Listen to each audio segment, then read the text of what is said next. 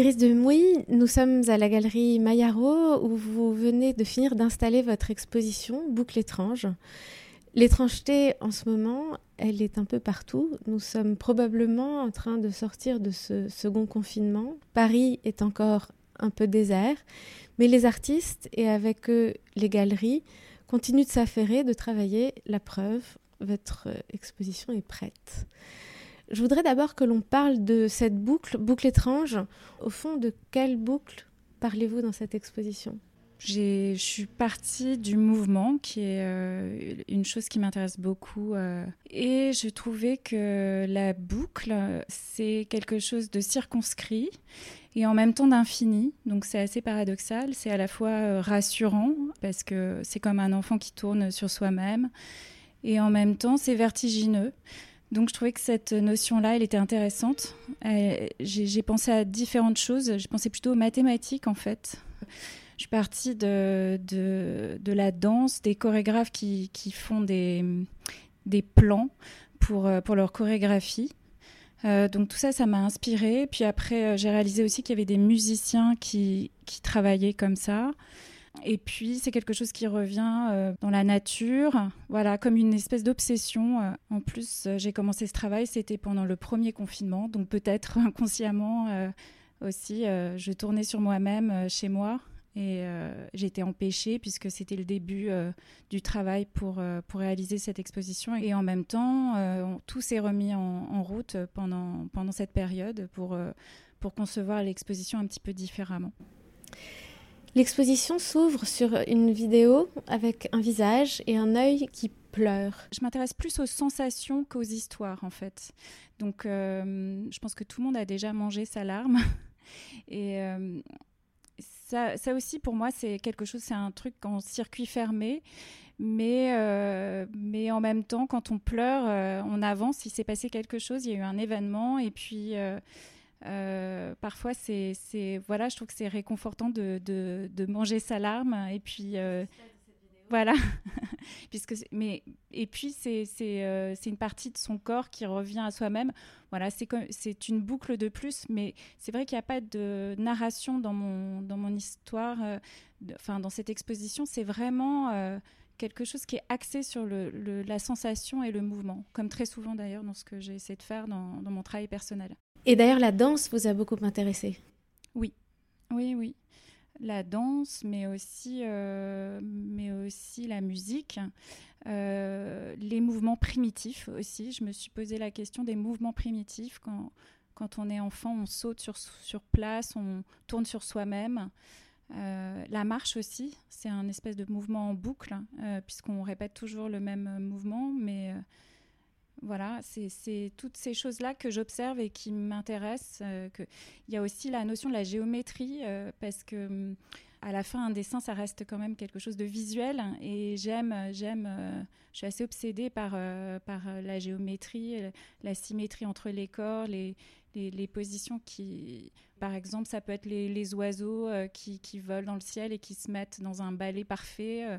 Euh, les, plantes qui se mettent à pousser avec des, ramifications euh, euh, très précises. toutes ces choses-là, j'aime les observer, elles, m'intriguent. Elles renvoient à quelque chose de plus loin, en fait, que, elles sont à la fois microscopiques et puis... c'est un peu comme regarder, c'est un peu comme regarder le ciel et les étoiles. En fait, c'est lointain et c'est proche, c'est un peu vertigineux. Voilà, c'est toutes ces sensations là qui m'ont intéressée, que j'ai essayé de retranscrire en dessin. Alors, nous sommes ici, donc dans cette galerie Maillaro, dans le quartier des Invalides, dans une maison euh, avec un étage dans laquelle il y a votre exposition, mais aussi une cuisine qui est en général ouverte à quelques invités, et puis une matériothèque dans laquelle on voit des échantillons de marqueterie, de passementerie, de verre, de métal. Comment la rencontre s'est-elle faite avec ce lieu singulier? Est-ce que vous le connaissiez? Qu'est-ce qui vous a donné l'envie de collaborer? Alors, euh, c'est une proposition de Nicolas, et je pense que ça, vous pourrez l'évoquer avec lui, euh, son choix. Euh. Et moi, j'ai trouvé, en fait, je, trouve que si on s'installe dans un endroit pour une exposition, évidemment, c'est intéressant de de, regarder où, on est. c'est c'est un lieu qui m'a beaucoup intéressée. D'abord parce que je m'intéresse à, la matière et c'est quelque chose qui me relie peut-être à l'artisanat. Euh, la matière, c'est-à-dire le mouvement, la matière. La, matière est très importante pour moi dans, dans, les objets que je produis. Euh, alors, contrairement aux artisans, moi, je ne suis pas focalisée sur euh, des matières forcément nobles. C'est-à-dire que je, trouve que ce qui est considéré comme noble, je peux aussi aimer des, matériaux qui sont pauvres entre guillemets, mais euh, qui vont être juste par rapport à quelque chose que, que je vais faire. Dans, dans, mon travail, j'ai déjà travaillé avec de la porcelaine, avec euh, du carton, enfin plein de matériaux, et j'y suis très sensible, même euh, le papier, voilà. Donc ça, c'est ce qui me relie à, à l'artisanat. j'ai aussi une relation proche avec le, le, Japon parce que j'ai passé euh, quelques, j'ai fait une résidence là-bas. À la Villa Kujuyama. Et en fait, euh, l'artisanat là-bas, c'est quelque chose d'un petit peu différent. C'est, pas comme nous, c'est pas séparé. C'est, c'est vraiment, enfin, les, les, artisans sont considérés comme des artistes. Donc, euh, j'avais déjà ce regard euh, un intéressée, euh, affûtée. Puis quand j'étais résidente, en fait, j'étais aussi avec des artisans. On était mélangés artistes, artisans, donc c'était intéressant. J'ai vu comment ils fonctionnaient, euh, voilà. Et, et, donc ça m'a poussée à à, recontacter, euh, enfin, c'est-à-dire ça m'a poussé à chercher à fabriquer des choses euh, avec des, des, matériaux, enfin des, des, médias plutôt que je que je maîtrise pas, comme la gravure, j'en avais jamais fait, euh, ou alors la, vidéo, voilà. Donc l'exposition Boucle étrange, comment vous l'avez conçue? Qu'est-ce qu'on voit dedans? Il y a un ensemble de dessins et il y a deux vidéos et, quelques gravures. Euh, comment ces différentes productions se sont-elles articulées? Comment les avez-vous pensées? Alors, donc en bah, tout s'est fait un petit peu euh, de, ensemble. Euh, le, je pense que le, la gravure et donc c'est une technique que je ne connaissais pas. Alors ça m'intéresse beaucoup de, partir dans, un, dans une technique que je connais pas, euh, bien accompagnée évidemment, euh, parce que ça me permet en fait de, réfléchir à comment je vais utiliser ce média pour, euh, bah, lui faire dire quelque chose d'intéressant qui est en relation avec bah, mon, histoire, mon thème, le, thème qui m'intéresse. Il y a trois séries de gravures il y en a une qui est une, euh, silhouette euh, encadrée euh, dans une, dans une je sais pas comment ça s'appelle une bassine. C'est en fait c'est le, le, comme un creux enfoncé dans le papier. Donc ça en fait c'est un détournement de, de, de, la gravure classique. C'est-à-dire que quand on passe le papier dans la dans la presse euh, il est plus grand que la, que la plaque de cuivre pour imprimer, donc ça, laisse une démarcation, une, genre de, bassine, enfin voilà. Et j'ai utilisé euh, ce procédé pour, euh, pour ancrer une silhouette dans cette, bassine. Normalement, on fait pas ça. Normalement, soit on laisse la bassine et on, on, coupe autour, soit on la fait disparaître puisqu'on coupe le papier, on la voit plus et on voit juste le sujet.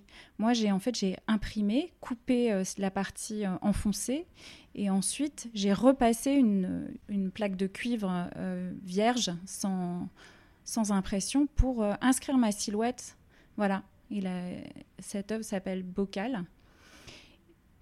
Donc, donc c'est en voyant euh, bah, tous les accidents, les, choses euh, produites par la presse ou par l'encre, que j'ai pu euh, mettre au point des pièces. Par exemple, il y en a une autre qui est une feuille qui disparaît, et là, c'est pas aussi un procédé classique de la gravure. En fait, le premier passage, c'est une plaque de cuivre ancrée, et puis par la suite, les différents passages sont juste des décharges d'encre euh, puisque la plaque n'a pas été réancrée comme euh, de façon classique et ça fait comme une trace d'encre euh, qui s'estompe. Ensuite, il y a cette vidéo dans laquelle on voit, une vidéo d'animation qui reprend un travail qu'on connaît de vous. Vous avez aussi une vie d'illustration, de travail d'illustration dans les livres jeunesse. Vous avez aussi travaillé avec euh, des grandes marques.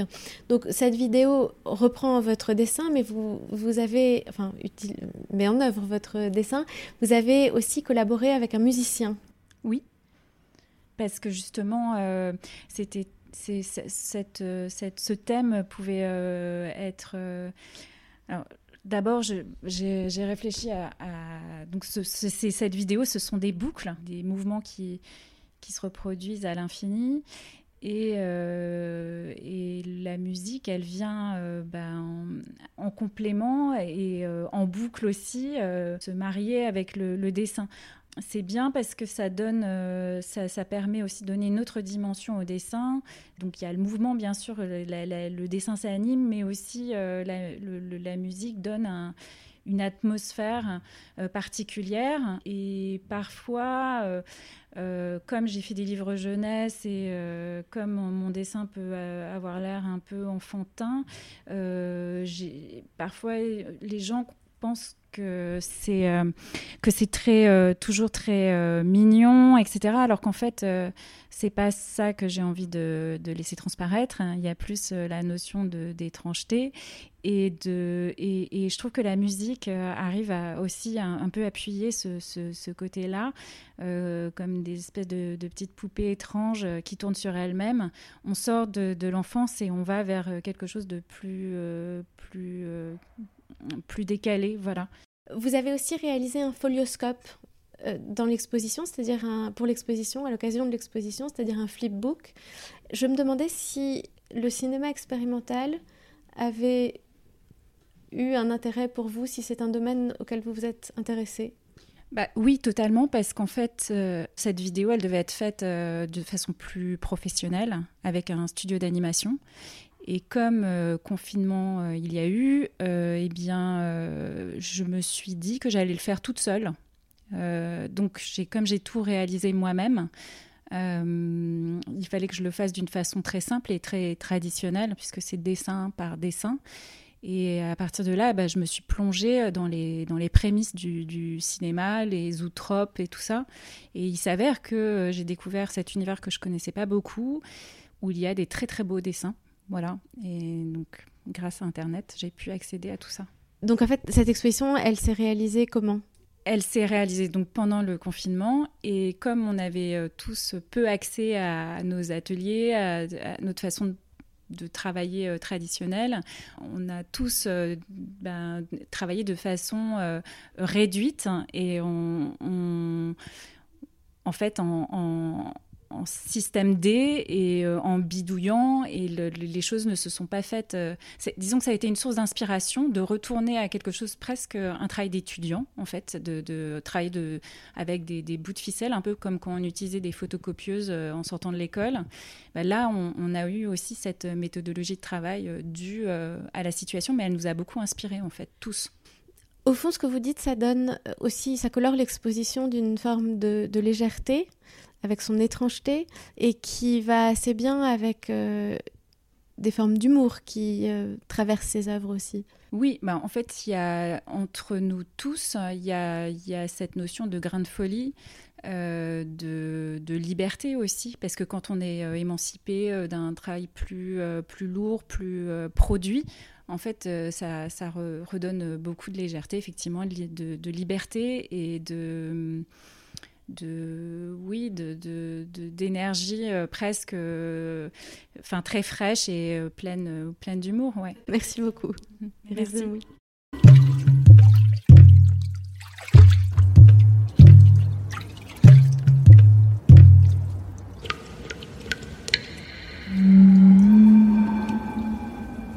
Cédric Marzewski, on vous appelle aussi Pilouski, c'est votre nom de musicien. Vous êtes DJ, producteur, compositeur, et vous êtes aussi connu pour vos remixes de chansons des années 50, 60, 70. Vous avez commencé à travailler avec Radio France, vous avez travaillé aussi avec Tiger Sushi, vous avez produit des musiciens, créé des musiques pour des publicités de grandes marques, créé des identités sonores. Je m'interrogeais sur votre rapport à l'art. Le monde des images, est-ce que c'est une chose importante pour vous? Alors ça l'est d'autant plus que moi j'ai plus une culture d'image que de musique finalement, puisque je, m'endors avec des films depuis que j'ai, euh, je sais pas, 17, 18 ans, donc je peux pas dormir sans, sans images. Donc du coup je m'endors tous les soirs et j'ai regardé beaucoup de films. Donc j'ai commencé par m'endormir avec des images et finalement euh, le temps passant, il n'y a plus beaucoup d'images mais il reste le son. Donc je suis sans arrêt accompagné par la notion de, euh, de son lié à l'image. Et d'autant plus que j'en fais de, depuis quelques, quelques temps, je fais beaucoup de choses comme ça, que ce soit du documentaire, du, cinéma, etc. Et c'est en fait, c'est, pour moi, c'est la même approche de travail. Est-ce que les musées, les galeries sont des endroits que vous fréquentez? Assez, oui, pas mal. D'art contemporain, d'art ancien, de tout? Un peu de tout. tout. C'est plus la curiosité qui me pousse euh, plutôt que des lieux en particulier. Quand vous sortez un disque, l'image, c'est important? C'est la même chose. En fait, pour moi, c'est un travail global, c'est-à-dire que c'est pas, c'est difficile d'imaginer euh, le, son sans l'image, de toute façon. Donc, euh, il y a une part assez importante qui est, qui est donnée au graphisme, au choix des images, à ce qu'on veut dire en fait avec les images. Idéalement, il faut que les deux soient, soient, marchent ensemble, quoi. Et est-ce que vous avez l'habitude, au fond, de travailler avec des artistes plasticiens, comme vous l'avez fait avec euh, Iris de Mouille alors non, c'est une expérience un peu nouvelle pour moi. J'ai travaillé avec des chorégraphes, j'ai travaillé avec euh, des scénographes, euh, des réalisateurs bien sûr, mais c'est la première fois que je fais ce genre de choses. Donc j'ai essayé de trouver un lien entre, euh, enfin, de traduire son travail avec des sons d'une certaine façon, je pense. Je ne sais pas si c'est le but principal, mais en, en m'y mettant, j'ai cherché un peu ça. Comment vous avez travaillé? Alors au départ, Iris m'a parler un peu de ses envies. J'aime bien en fait, euh, j'aime bien savoir euh, dans quel cadre. Moi, je suis plutôt large en fait en termes d'influence, de, tout ça. Donc, euh, la curiosité me pousse à m'adapter à plein de choses différentes, que, notamment des choses que je ferais pas forcément naturellement. Il se trouve qu'en fait, on s'est assez bien entendu sur l'idée de quelque chose de brut, d'un peu spontané. Donc, on a parlé au départ de. Moi, je regardais ses dessins, je voyais, je voyais des, un trait assez simple, etc. Mais je voyais surtout une deuxième lecture je voulais quelque chose de plus sombre, euh, un peu moins, euh, un peu moins entre guillemets, euh, c'est pas du tout péjoratif, un peu moins simple que ce qui n'y paraissait. Donc du coup, j'ai plutôt essayé de, faire quelque chose d'un peu plus extrême, mais avec des, quelque chose de minimaliste et extrême à la fois. Le thème de la boucle, donc l'exposition s'appelle Boucle étrange, c'est pas neutre pour un musicien? Non, non. Moi j'aime l'idée de la trance en général, que ce soit dans, le, dans les films, dans, le, dans le, la musique. J'aime bien les choses qui se répètent, qui, qui, qui ont du sens au bout de 20 minutes plutôt que 2 minutes, puisqu'on est dans, un, dans, un, dans une époque où il faut tout dire en 10 secondes. Moi, ce qui m'intéresse, je trouve qu'il y a un état euh, intéressant à part, si, on, si on prend le temps d'attendre un peu. C'est quoi les sons qu'on entend dans l'exposition? Alors c'est essentiellement des sons que j'ai fait euh, au départ. J'étais parti sur l'idée des sons. Euh, on s'était dit peut-être des choses corporelles, des choses comme ça. Donc c'est des sons de bouche, de, de, claquements de mains, de, sur des jambes, euh, tout ça, que j'ai harmonisé. Euh, parce que j'aime beaucoup le travail de la percussion euh, musicale. Donc c'est l'idée que chaque note peut potentiellement, enfin chaque son peut potentiellement avoir une note. Et c'est un peu l'idée de la musique concrète de façon, je dis ça de façon assez décomplexée. Hein, j'ai pas l'ambition de, de, classer ça dans la musique concrète, mais c'est vraiment l'idée que chaque source sonore peut potentiellement être une note et voire une mélodie. Donc j'ai travaillé dans cet esprit-là. Et l'idée, c'était de le faire rapidement pour garder une spontanéité, c'est-à-dire sans trop de réflexion, sans trop d'arrangement. Je voulais que ça soit dénudé pour pas partir dans, quelque chose de très euh, arrangé, euh, plutôt jouer sur les silences, un peu comme dans les dessins d'Iris, c'est-à-dire euh, le trait, le, fond blanc, etc. C'était plus ça mon idée en fait. Est-ce que l'exposition, elle vous semble résonner avec le contexte présent, avec le temps présent?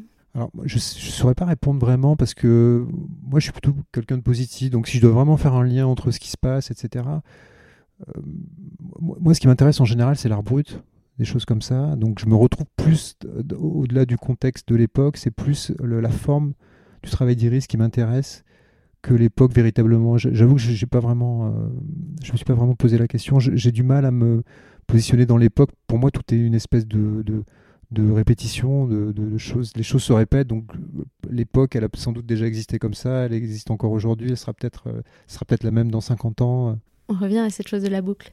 Voilà, non mais exactement. Moi, c'est, je pense qu'on est dans un cycle, dans des cycles perpétuels. Voilà.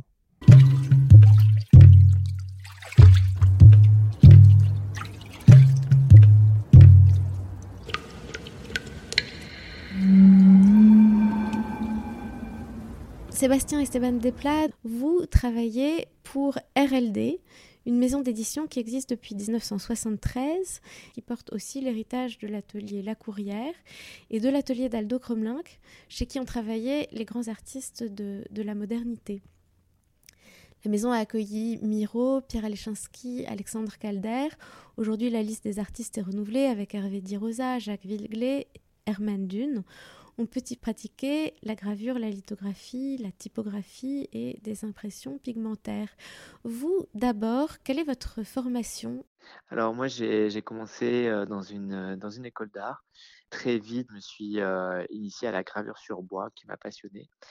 Et donc, grâce à ça et grâce à ma rencontre avec ma professeure de gravure, Christine Bouvier, qui, elle, travaillait depuis plus de 15 ans avec l'atelier RLD, m'a conseillé de faire un, stage à la maison d'édition en Bourgogne, puisqu'en fait, la maison mère est à Paris, mais on a aussi un centre d'art en Bourgogne qui accueille des résidences et des expositions estivales autour de l'image imprimée. Et donc, moi, j'ai réalisé mon premier stage un été en 2004 euh, pendant euh, l'hommage à Robert qui était décédé autour de son œuvre gravée avec Miro. Et donc c'est là que j'ai découvert les, maquettes, les livres inédits de Miro qui n'avaient pas été achetés. Et ça a été un vrai coup de cœur pour moi cet atelier. Et depuis, depuis on travaille ensemble. Est-ce que vous avez une pratique artistique personnelle Alors moi, ma pratique, c'est vraiment d'accompagner les artistes. Moi, je, m'efface totalement. Euh, j'ai une pratique très, euh, très mmh, loisir euh, quand je voyage, des petits carnets de voyage, mais ça s'arrête là. par contre, moi, j'adore rentrer dans l'univers des artistes, essayer de, de, comprendre leur manière de dessiner, de d'appréhender leur univers et essayer de les accompagner sur une pierre, sur un cuivre, sur un bois, voilà, essayer de, trouver quel matériau leur plairait le plus et comment ne pas les, leur imposer une technique qui pourrait être frustrant pour eux. Quelle part de liberté d'intervention vous vous accordez quand vous travaillez avec eux? Alors moi, je ne me fixe aucune limite de temps, de, de matériaux, de format. on essaye vraiment de, répondre à une demande artistique et sans penser au budget, sans penser à la technique. Euh, les artistes, moi, je les accompagne dans la technique, donc je, je, les mets tout de suite à l'aise. Je leur dis, voilà, toi, tu t'occupes pas de la technique, nous, on va t'accompagner, on va s'occuper des vernis, des résines, des cuissons, des acides. Et en fait, toi, tu dois te concentrer sur ton dessin et ce que tu as envie de, de projeter comme émotion euh, sur ton, ton image imprimée? Parce que pour nous, ce n'est pas juste un moyen de reproduire une image, c'est vraiment un moyen d'expression euh, aussi euh, important que leur pratique d'original. Avec Iris, comment la collaboration s'est-elle engagée?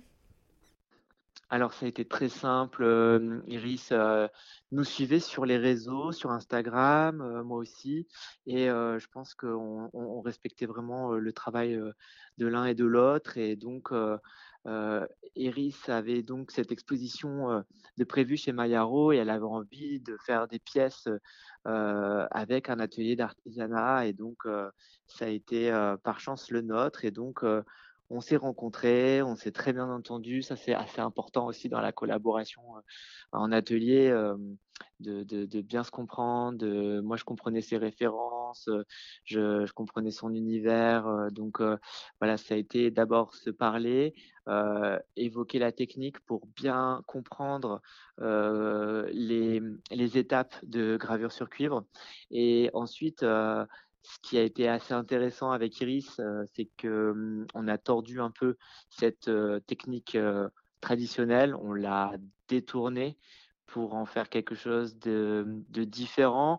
en gros, quand on voit les gravures, au premier abord, on peut penser que ce sont des originaux, puisqu'il y a des, petites, des petits indices qui sont contradictoires, et c'est un jeu qui est assez intéressant, je trouvais. Ouais. Est-ce qu'elle a hésité au moment de choisir son, sa technique, au moment de choisir la gravure sur cuivre? Euh, non, c'était très clair que c'était la gravure sur cuivre. Euh, ah non, en fait, je non, non, en fait, je me souviens, mais au départ, elle est venue, elle voulait faire de la lithographie parce qu'elle avait en tête, euh, des éditions de mag. Donc il faut savoir que l'atelier a été, a été, pendant très nombreuses années, Robert et Lydie étaient directeurs de de la section gravure et donc nous, on connaît bien les éditions mag et je voyais très bien ce qu'elle voulait, comme résultat en litho, un noir très profond, très dense, très intense. Et moi, je l'ai plutôt orienté vers la gravure parce que je pense tout simplement qu'Iris connaissait pas forcément bien la gravure. En tout cas, elle connaissait pas toute l'étendue de ce qu'on pouvait faire en gravure plutôt. Et donc, ça lui a beaucoup plu et de travailler sur un cuivre aussi, ce matériau. Et donc, ouais, on a, tout de suite travaillé la gravure sur cuivre. Et ça n'a pas été trop compliqué, puisqu'en fait, c'était évident qu'on ne pouvait pas travailler avec une pointe sèche. Une pointe sèche, c'est un petit outil avec un clou au bout, et les artistes dessinent sur le vernis avec cette pointe sèche. Bon, là, c'était pas possible. Iris, elle a un très, très au pinceau noir euh, épais, euh, il fallait qu'il y ait de la gestuelle, il fallait que ça soit vif.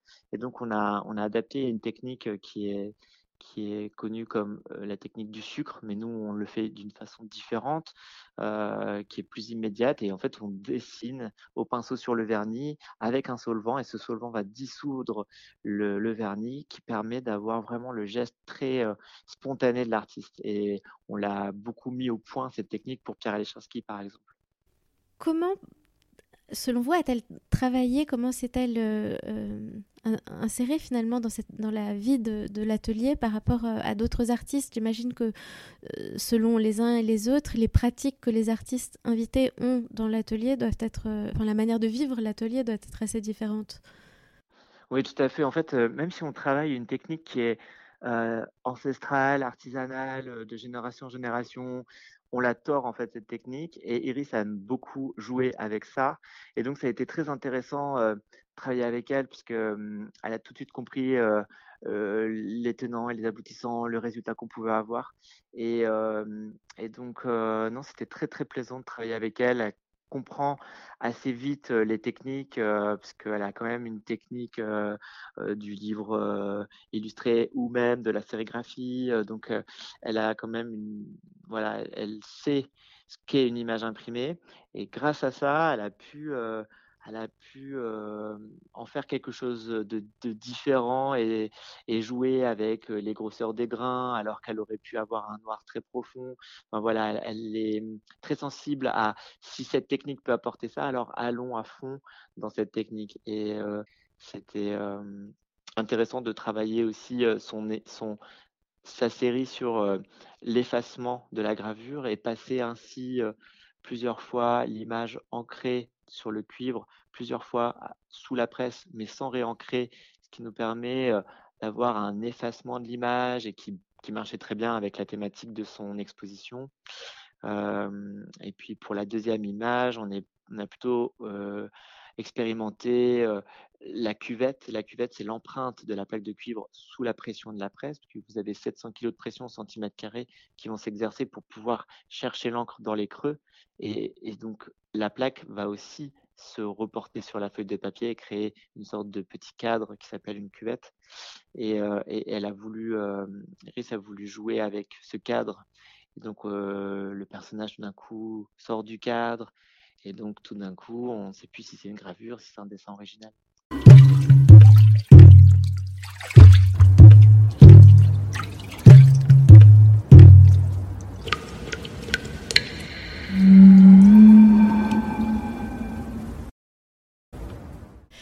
Nicolas Floquet, merci pour votre accueil dans la maison Maillaro. Vous avez créé en 2018 avec Héloïse Gilles et Antoine Bourdon.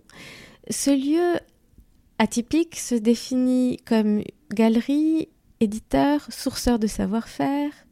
Je vous cite. C'est un lieu d'exposition et d'échange qui est ouvert aux artistes mais aussi aux entrepreneurs et dans lequel vous voulez avant tout, me semble-t-il, euh, mêler des artistes et des artisans et relier l'art et le design et euh, les métiers d'art. Comment est née l'idée de ce eh ben, lieu? C'est longue histoire. En fait, ça s'est pas fait euh, d'un seul coup. C'est devenu en 2018 ce que c'est aujourd'hui. Mayaro, c'est né d'une idée. Moi, je ne viens pas du monde de l'art à la base, bien qu'étant très passionné par tout ça, collectionneur euh, de plein de manières, sur plein de sujets différents et plein de domaines différents, pas forcément que de l'art contemporain d'ailleurs. Et, j'ai une relation à l'artisanat d'art depuis très longtemps, en fait, quelque chose que j'ai toujours euh, aimé. Mon père était artisan, alors pas artisan d'art, il était artisan tout court. Et, mais le, rapport entre l'artiste et la main, c'est quelque chose, quelque chose qui m'a fasciné. Et, euh, et j'ai toujours trouvé que euh, la, frontière que nous, Français en particulier, ou l'Occident en général, mais le France en particulier, avait mis entre l'artisanat et l'art euh, était quelque chose qui, que, je trouvais un peu factice. Et d'ailleurs, euh, les grands artistes du 15e, 16e étaient des artisans et aujourd'hui, nos artisans sont parfois des artistes. Et par ailleurs, l'artisanat d'art est assez représenté en France par le monde du luxe et donc qui par ailleurs lui devient un monde plus industriel. Donc tout ça fait que au milieu de, au milieu de, cette, de ce grand mouvement et de cette espèce de grand tourbillon, je trouvais qu'il y avait de la place pour un espace qui réconciliait art et artisanat, euh, pas pour faire de tous les artisans des artistes, pas pour obliger tous les artistes à devenir des artisans, mais qui au moins offre un espace à ceux qui veulent occuper cette zone cet espace de créativité. Ce qui en fait a, associé assez naturellement euh, des artisans d'art qui ont euh, comment dire une aspiration à euh, soit créer des matières un peu extraordinaires qui vont donner des inspirations pour des artistes, soit même eux-mêmes créer à partir de la matière. Ce que je trouve assez intéressant, le processus créatif qui veut qu'on dessine avant de faire est un processus créatif qu'on a inventé. Il faut bien être conscient de ça, c'est que c'est quelque chose qu'on a inventé euh, quand on a créé les académies. Pour, faire, pour faire simple. Et, donc, on a, on, a d'ailleurs différencié à ce moment-là l'artiste de l'artisan par le fait que l'artiste dessinait et l'artisan exécutait un dessin. Or, on peut parfaitement créer à partir de la matière. Les, Japonais font ça depuis euh, des temps euh, mémorables, immémorables, et ils le font plutôt assez bien la matière devient elle-même source de créativité. C'est un processus créatif qui se passe, entre guillemets, du designer, où l'artisan est son propre designer, si j'ose dire. Donc moi, ce qui m'intéressait, c'était cette zone d'exploration-là, la capacité d'associer ces artistes avec ces artisans, voire de trouver des artistes pour lesquels le rôle de la main était essentiel, et, pour lequel il intervenait dans le processus créatif de, de manière plus importante que pour d'autres. Comment avez-vous rencontré Iris de Mouy? J'ai tout de suite été séduit par euh, ce que moi je peux appeler sa calligraphie. Il y a chez Iris quelque chose que, tous les, les, dessinateurs n'ont pas, que, en particulier dans le monde contemporain, cette espèce d'amour de la calligraphie, un peu comme les Asiatiques. C'est moi ce qui m'a frappé dans son travail. C'est quelque chose, au-delà de la poésie de ces sujets. Il y a une espèce de poésie du quotidien, une poésie euh, des choses simples chez Iris qui est tout à fait touchante. Et ça, c'est son inspiration, qui est une inspiration euh, presque qui nous touche euh, à notre âme d'enfant. Mais il y a aussi quelque chose de plus relié au geste, qui est en fait ces sujets calligraphiés. Et on voit bien d'ailleurs dans le choix qu'elle fait de ses papiers, la façon qu'elle a d'y travailler, en fait, ce qui l'intéresse, c'est cette espèce de beauté du trait par lui-même. Le sujet qu'il représente est presque quelque chose. C'est pas secondaire, loin de là, c'est figuratif, donc euh, elle attache une importance à la poésie qu'il amène, mais il y a un dialogue entre, que je trouve vraiment très intéressant entre cette, euh, cet intérêt pour le trait, cette calligraphie, et ces objets poétiques qui sont une poésie euh, qui nous touche, une poésie du quotidien. Cette boucle étrange, vous la percevez comment aujourd'hui? Moi, ce que je trouve incroyable, c'est que, en fait, Iris, c'est la première fois qu'elle expose vraiment en tant qu'artiste. En tout cas, euh, ça, c'est le fruit de cette collaboration. Et quand elle a, elle a avancé dans cet univers, euh, elle ne s'est pas contentée de poursuivre son travail ou de refaire le travail qu'elle fait par ailleurs quand elle fait ses, illustrations. Elle est allée dans une direction à laquelle je ne m'attendais absolument pas, qui est, euh, qui est la vidéo. Elle a été dans l'animation, en fait. Et ça, j'ai trouvé ça intéressant. Quand on en avait parlé entre nous, je lui avais dit, moi ce qui m'intéresse, c'est parfois aussi les hybridations, c'est-à-dire euh, ces moments où les artistes vont, parce qu'ils voient quelque chose, retrouver une zone de, création qui n'est pas la leur de manière spontanée. Et elle a été, sans qu'on en ait vraiment parlé au départ, elle a été, euh, comment dire, intéressée pour aller explorer une écriture nouvelle, qui est une écriture en mouvement. Et ça l'a amené à faire des collaborations multiples euh, avec euh, bah, euh, des personnes qui lui permettaient de faire de l'animation, de un, un, créateur musical, pour pouvoir y associer une dimension auditive. Et je trouve que le résultat est tout à fait, tout à fait intéressant, tout à fait novateur. Il y a quelque chose de, de comment dire, il y a du Roland Topor là-dedans.